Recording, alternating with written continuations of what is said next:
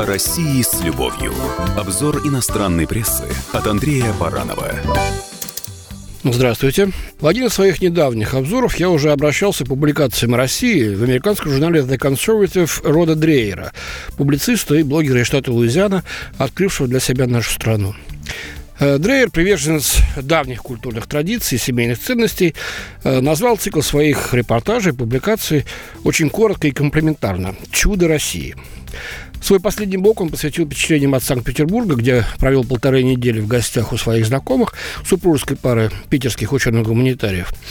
Интересно, что именно американец подмечает в нашей жизни. Ну, порой это банальности, скажем, роскошь мужа в северной столице. Иногда какое-то наивное восприятие привычных нам вещей и понятий. Но зачастую это взгляд с необычного ракурса, который присущ именно иностранцу. Давайте я вам зачитаю несколько отрывков из этого очень большого поста. О, что это была за поездка. Вчера Таня повела меня в магазин в Санкт-Петербурге, чтобы я купил русские подарки для Джулии Норы. Я зашел в магазин купцов Елисеевых на Невском проспекте, чтобы купить сладости. Даже просто находиться здесь восторг. Не буду говорить, что я купил. Джули и мой Мэтью читают этот блог, но скажу, что для себя я купил что-то вроде варенья. Нежные молодые сосновые шишки в сиропе. Никогда не видел этого раньше. Затем пообедал в грузинском ресторане. Я попробовал где-то минимум 5 грузинских блюд за 10 дней, проведенных в России. Последний раз ел хачапури, грузинский сырный хлеб с сырым яйцом сверху. Тот, кто подсадит американцев на эту штуковину, станет очень богатым, серьезно. Это неописуемо вкусно. Ну, дальше идут впечатления от Русского музея. Там была большая выставка работ э, Ильи Репина, нашего художника, да. Так вот, Дрейера потрясли запорожцы, пишущий письмо турецкому султану. Я бы только за этим поехал в Русский музей, признался он. Мало кто из русских художников известен в США. Меня тронула необычность их видения и ракурса, которые они выбирали. Просто скажу, что картины 19 и 20 веков из этого музея стали для меня откровением.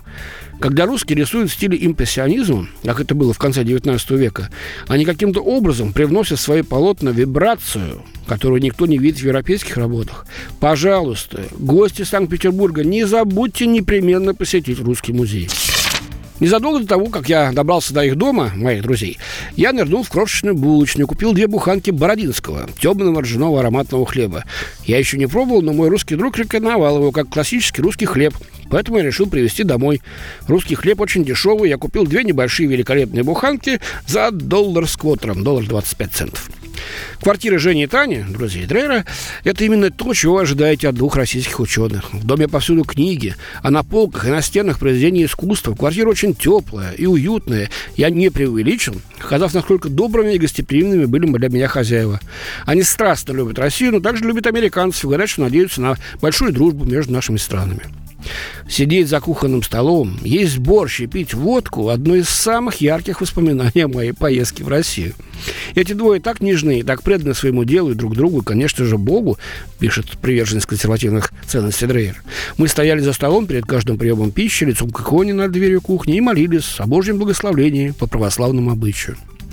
Я уверен, что буду больше писать о России, когда вернусь домой, но позвольте мне прямо сейчас сказать, как много для меня значило время, проведенное среди русских – это великие люди, страстные люди, сложные люди, люди, пережившие трагедии, тяжело страдающие.